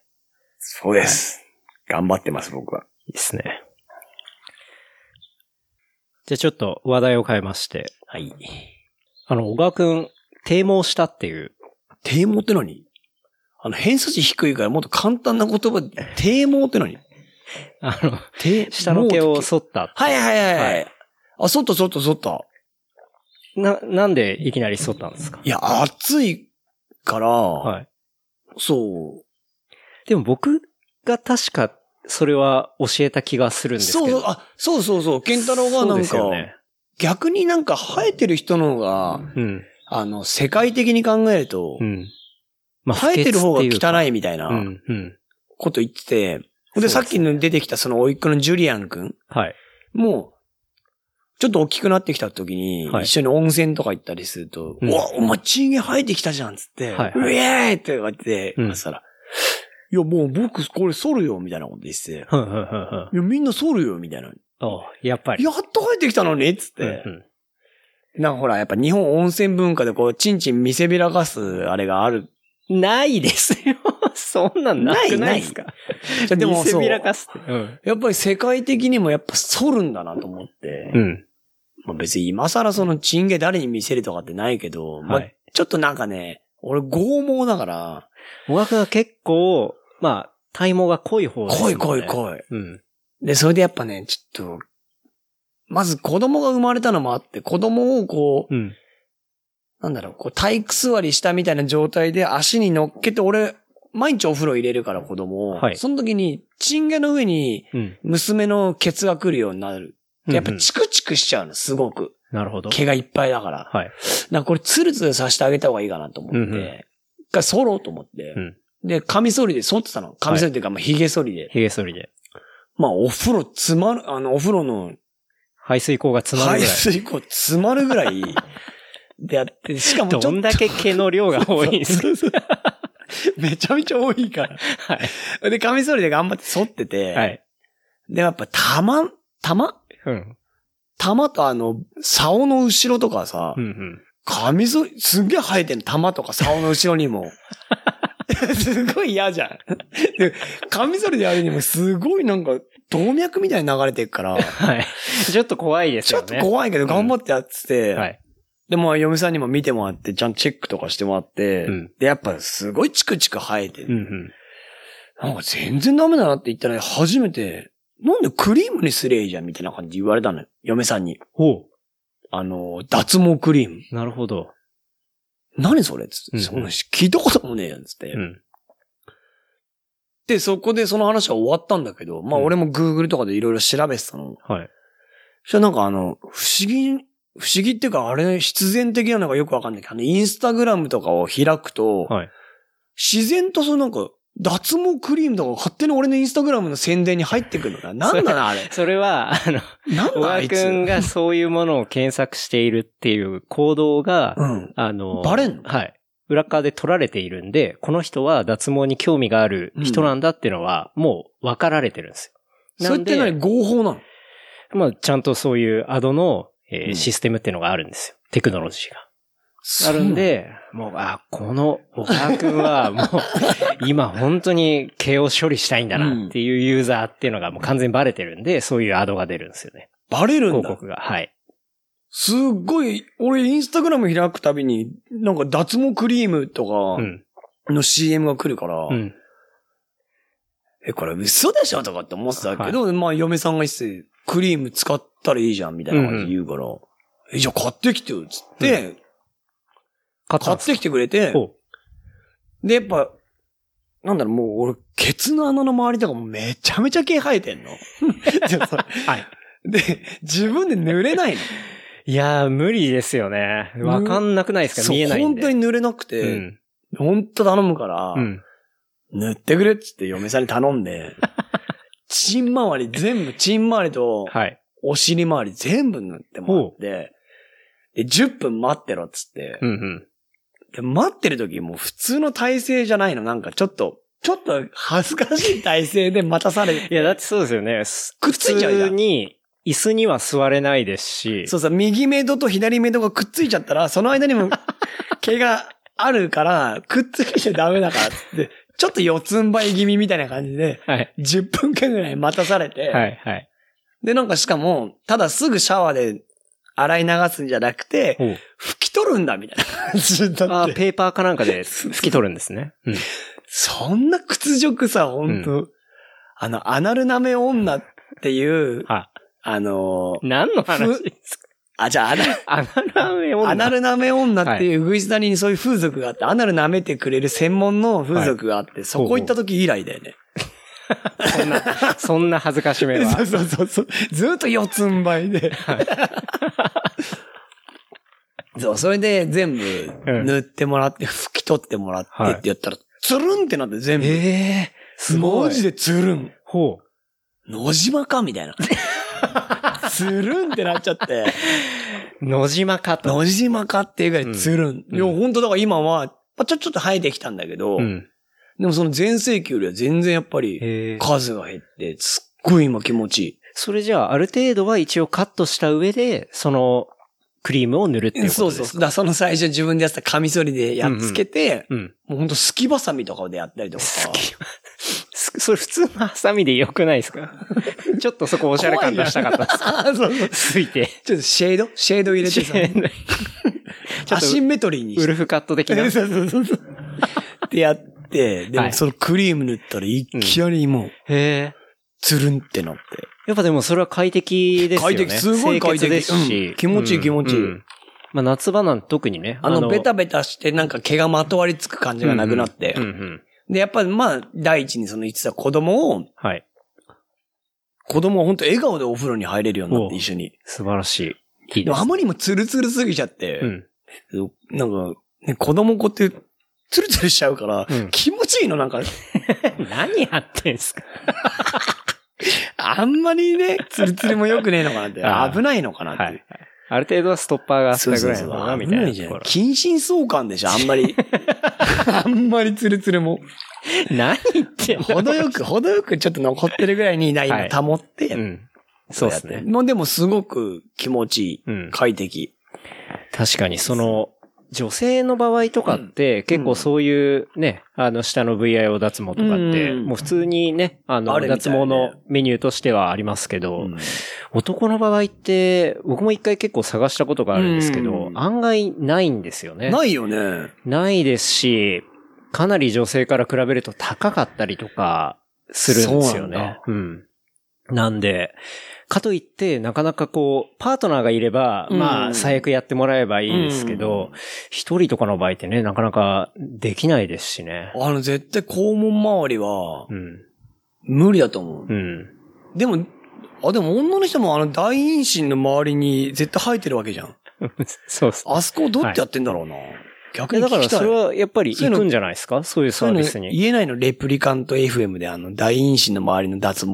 応応募できない の大丈夫です。応募 応募やり 方あ、どうやってますかみたいな。そうあそうそうのも絶対一人じゃし、無理だもん。聞いてるね、女性で、あの、私こうやってますって言わないで しょ。じゃあちゃんと言って大陰唇 の横。俺漢字とか書けないけど、大陰唇って漢字書けっかんね。わかりました。そうだよ ね。そう。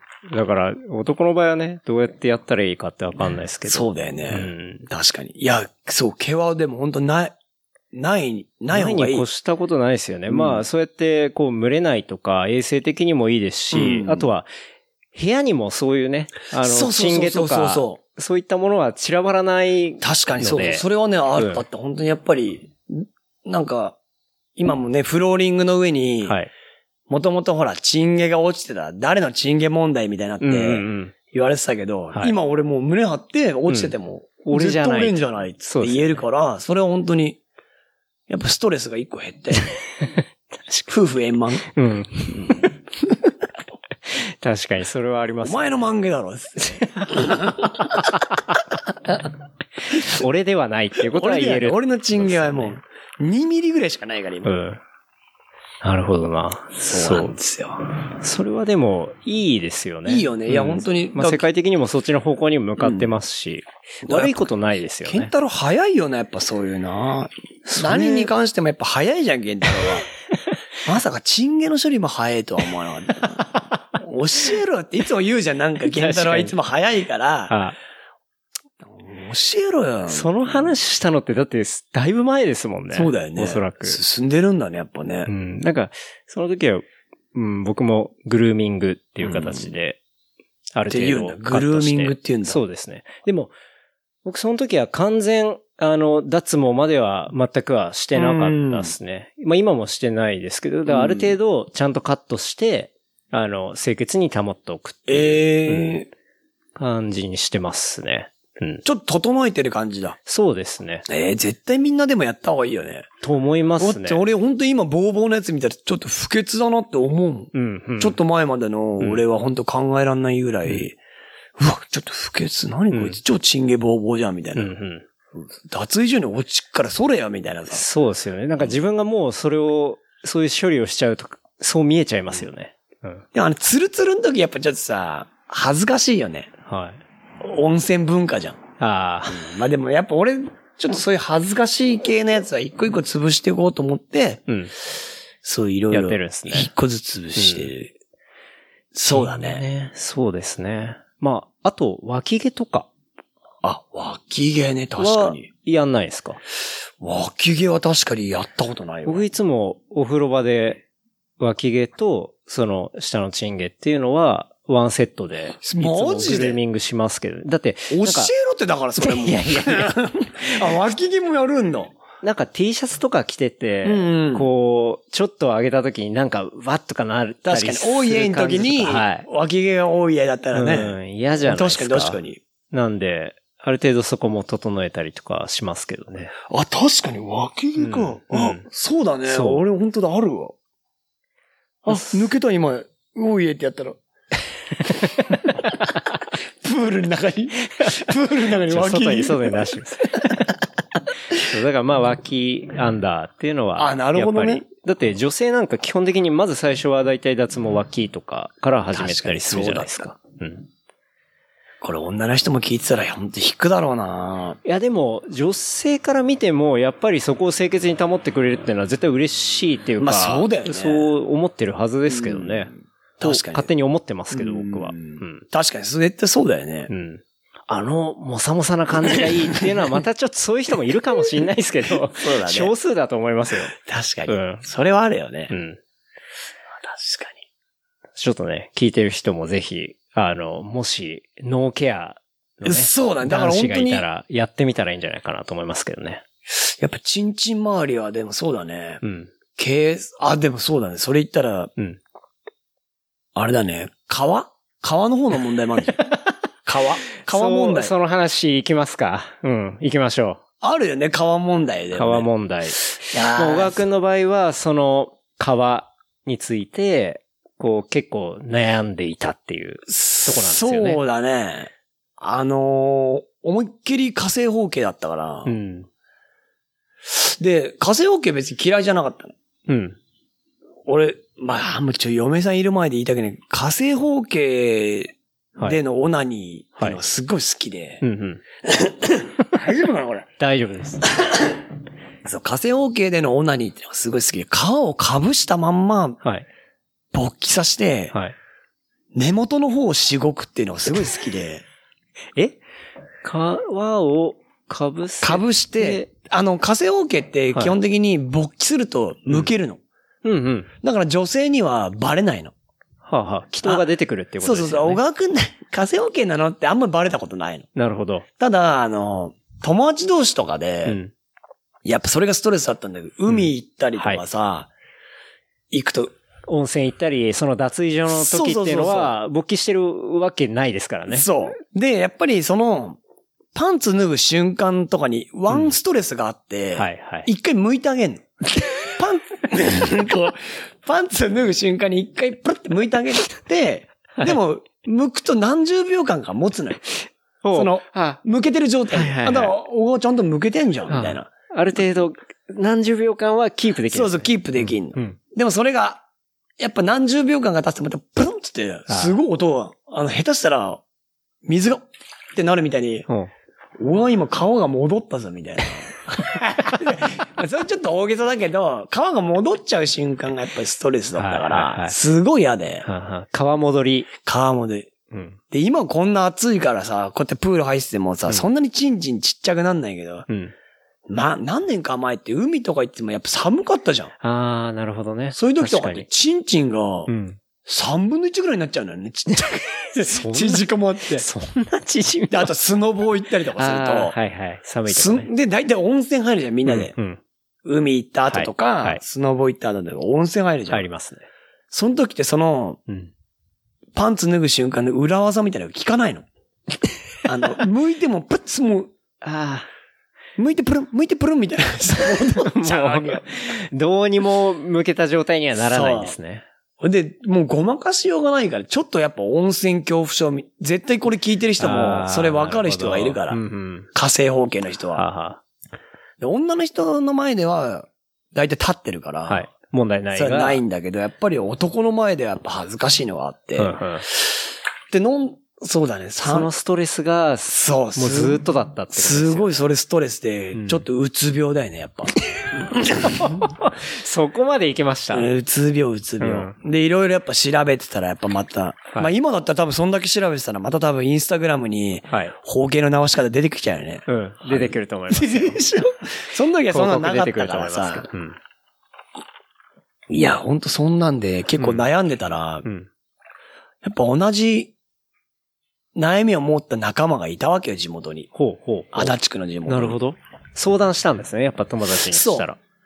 実はさ、はいお前今なんか隠してんだろ、みたいな感じはにあ、はあなって。はあ、で、俺もともと結構チンゲ入んのも遅かったし、みんなチンチン向けたらうん見せ合ったりとかしてたけど、こ俺は何秒間かしか見せらんなかったね。やっぱりそのプルンが来る から。なるほど。プルンが後から来るから。はい。えじゃあもうその維持した時のタイミングだけピッて見せさあ、て。ほら、向けたよ、つうっんて。つって。でも、向いた状態もやっぱ、みんな向けてる人からすると明らかに下に溜まってるスキンな部分があるじゃん。はい皮が。なるほど。わかるんだよね、多分ね。ダブついてる部分が今もう俺多分わかるもん。うんうん他の人の見たら。はい。そしたら、ある友達が、うん。いや、おが実は、うん。俺、切ってきたんだよ、皮。つって、教えてくれたの。はあはあでも、すごい、包茎手術って高いんでしょつって、うんうん何十万もするんでしょうん。 ?2980 円。え、マジですか2980円ほうほう。日帰り。日帰りで。つってへえ。何それつってはあ。近くの、うん。ほんとでかい病院で、はい。演技をするんだよっていう。演技演技。うんなんかね、まず、お前笑っちゃダメだよ、つって。はあはあ。すごい暗い顔して、うん。僕実は、はい。もう精神的にちょっと病んでて、はあもう何年も、ほう。包茎で悩んでるんです。つって、お医者さんに問い合わせしてこいっていうの。ほで、俺は、その、保険対応にしてきて、う。は切ってもらったんだって いう。あ。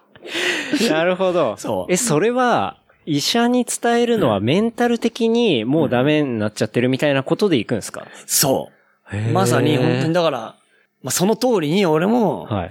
病院に行って、その、本当クソおっさんで、ね、はい。チンチン見せるわけで、まず。うんうん。お医者さんに。もちろん立ってるわけないじゃん、そのおっさんの前で。はいまあでそうですもね看護婦さんいたから、ちょっと頑張れば立ったんだけど。 別にそこで見え張る必要ないから、はい。はい。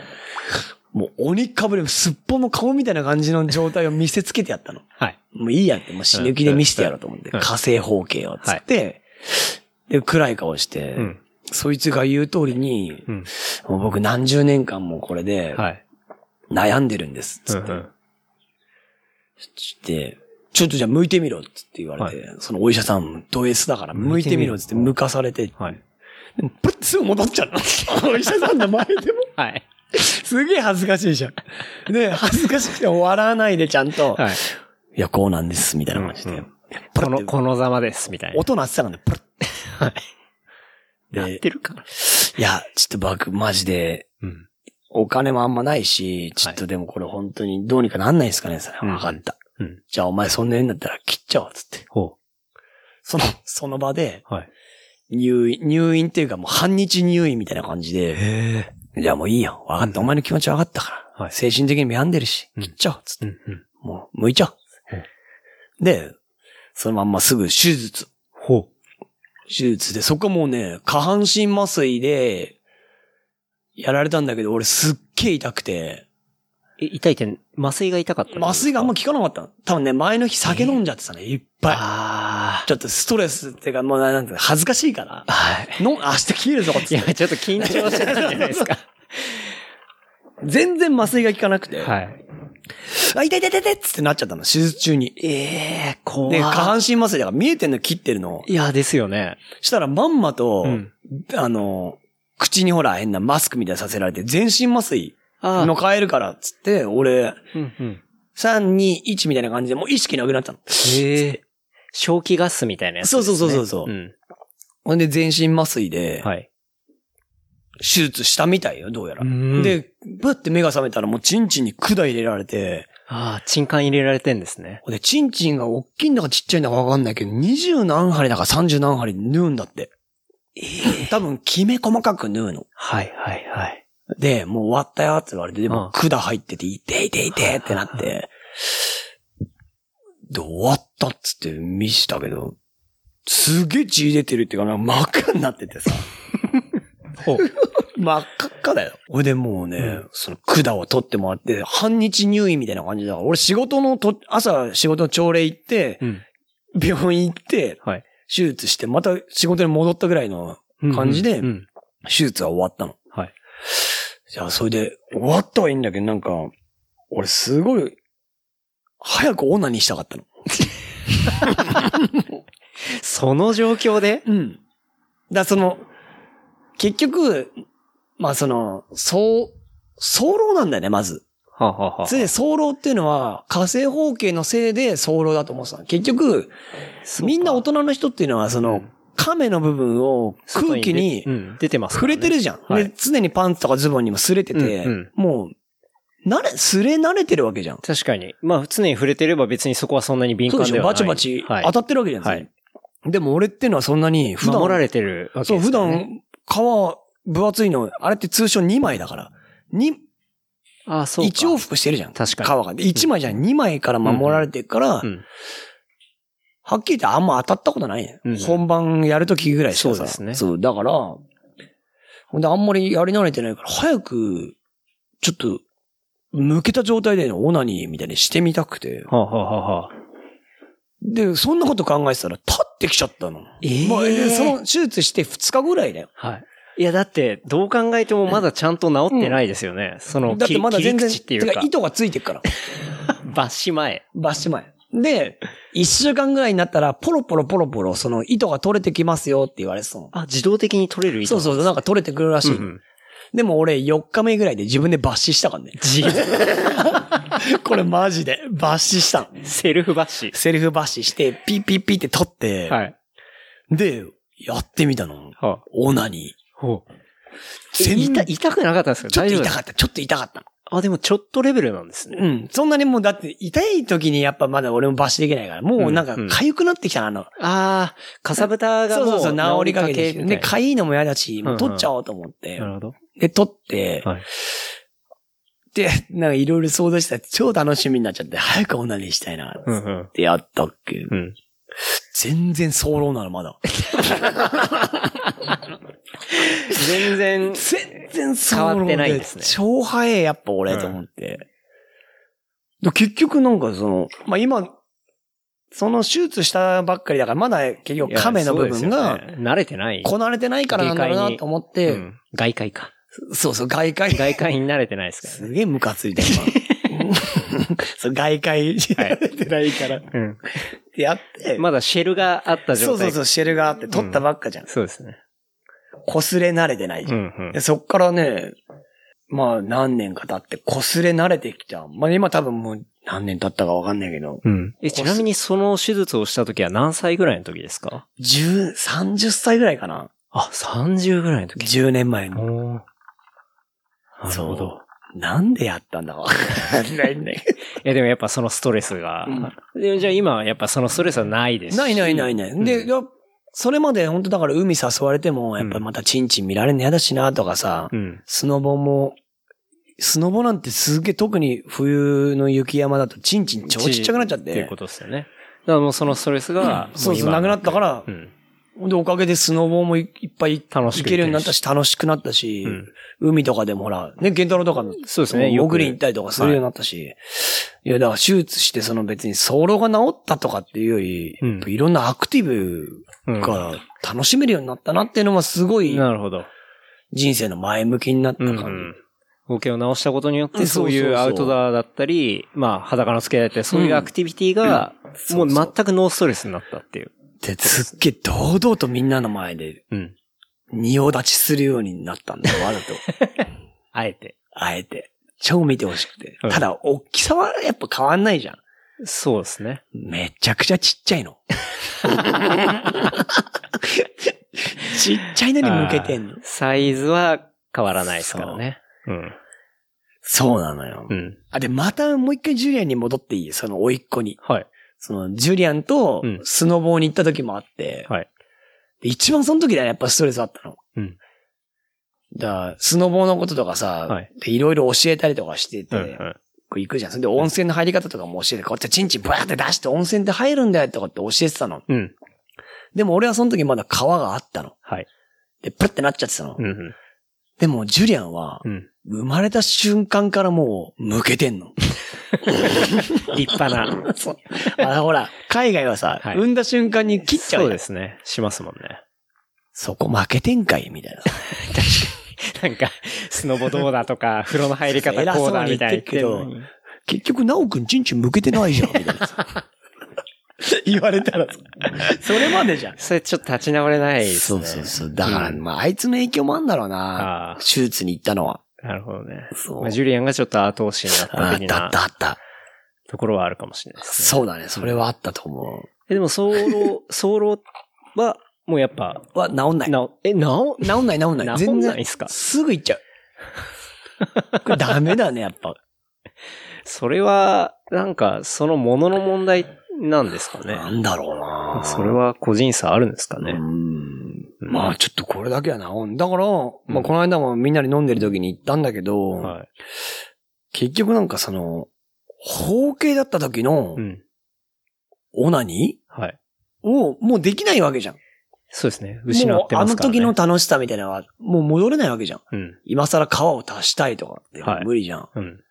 結構それ真剣に一回悩 んで、あの時の、はいあの感覚みたいに、はい俺はもう戻れないんだみたいうな。ん。まあみんな味わってんだろうけどね、大人、うんあ子供から大人になった時。うん。だかそらちょっと寂しい。う。すっちょっと寂しかった。うん。あのね、結構技とかがあって、はあ、その、皮を全部上で縛った状態にして、縛るそう、あの、射精の間近の時に皮を上でクって縛って真空状態にして、はい。 そこで射精すると、チンチンがボーって膨らむ。 あれめちゃめちゃ気持ちよくて、なるほど。はい。すっごい気持ちいい。でも、すごい汚れちゃうんだけど。 後処理大変なんだけど。あれがもうできなくなっちゃった。できないですね。。そうん。う。ななるほどね技の名前つけなかったけど、うんあれができなくなっちゃったのちょがっと結構ショック。寂しいですねそうそうそう。あれやりたかったなと思って。でちゃんと、その手術の時に、こう、取った皮っていうのは、ちゃんと埋葬したりしたんですかあのね、イルカみたいに言われたの。おやっぱ言われるんです言かわれた言われた。はいや、いらないあ。で。へその的な感じで。誰にも言わないで、こうね、仕事の中休みで来て、は切ったうん皮、どこに持って、い。うん。どこに保存しとくんだっつそっれて。もう神棚しかないですね、やっぱ本り。当に。いらねえよ、つって。 だよね、つって捨てられたけどね。ああ。そうそうそうだね。さすがにいらないでしょ、皮。すごい干からびて、まあミイラみたいな感じになるんでしょうね。うん確かに。へその緒の横にね。うん。確かに。まあ多分、まあ、どっか、海を泳いでるでしょうね。そうだろうね。いや、そう。だから本当にぜひね、みんな。あ、でも、包茎の人そのまんまいて、いてほしいな、俺は。うん。絶対今もいるじゃん、聞いてる人でさ。いや、包い茎ると思います ね。うんああいう南京包茎とか関東包茎とかやばいけど、はい。火星包茎は、そうですよね。誇りに持った方がいいと思うう。ん。結構、関、関東方形でしたっけ、うんあれもとかちは、あれ止まっちゃうはん、だよね。ちょっとちゃんとやった方がいいんですよね。そうそうそうあれは真っ青になっちゃうんだって、亀の部分が。実際に危ない。そうそうそうそうまあそういうのはちゃんとやった方がいいけど、うん火星は別に、そう、そのまんまいた方がいい、本当に。絶対そっちの方がいい、気持ちいいもん。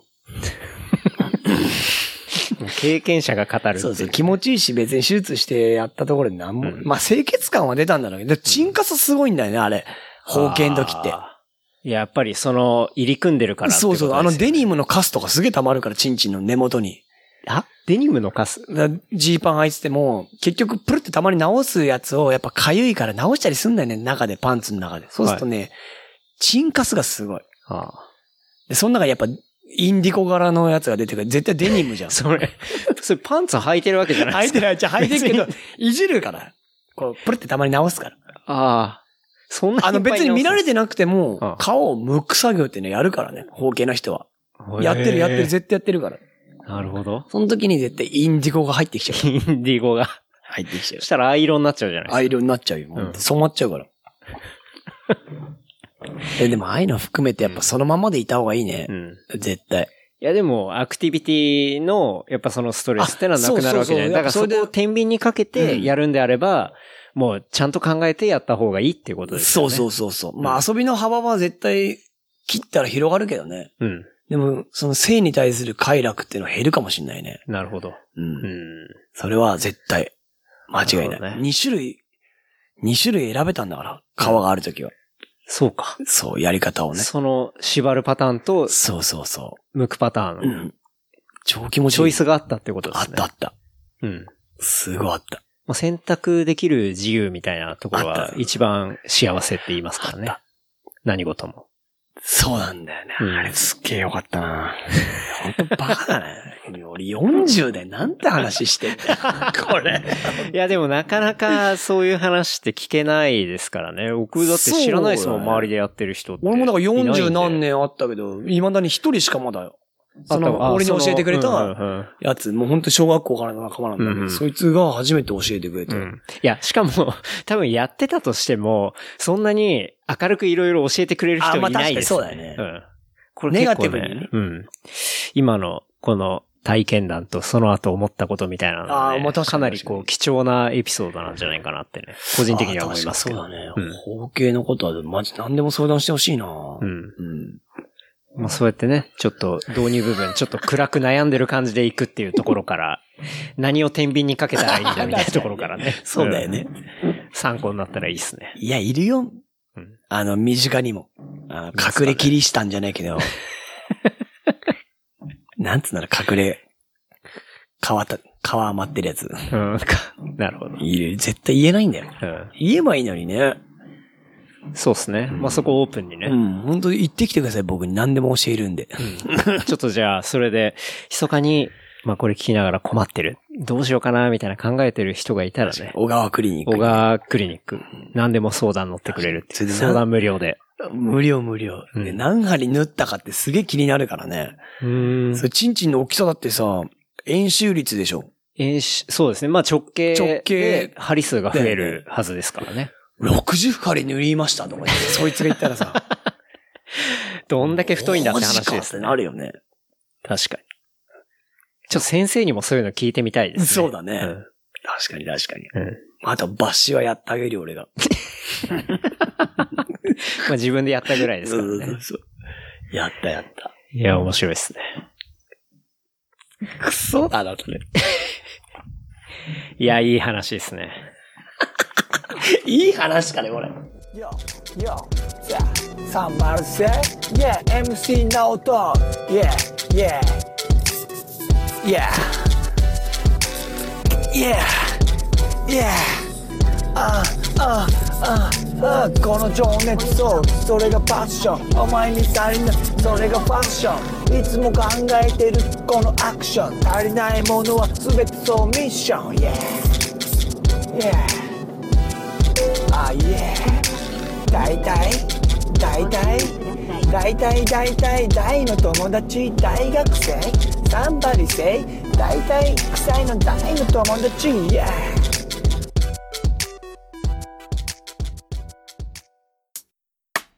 楽しいお話は次週後編に続きます。お楽しみに。話したトピックスは、小ノート、レプリカント .fm で見ることができます。番組の感想は、ハッシュタグ、レプリカント fm までお寄せください。See you next week. バイバイ。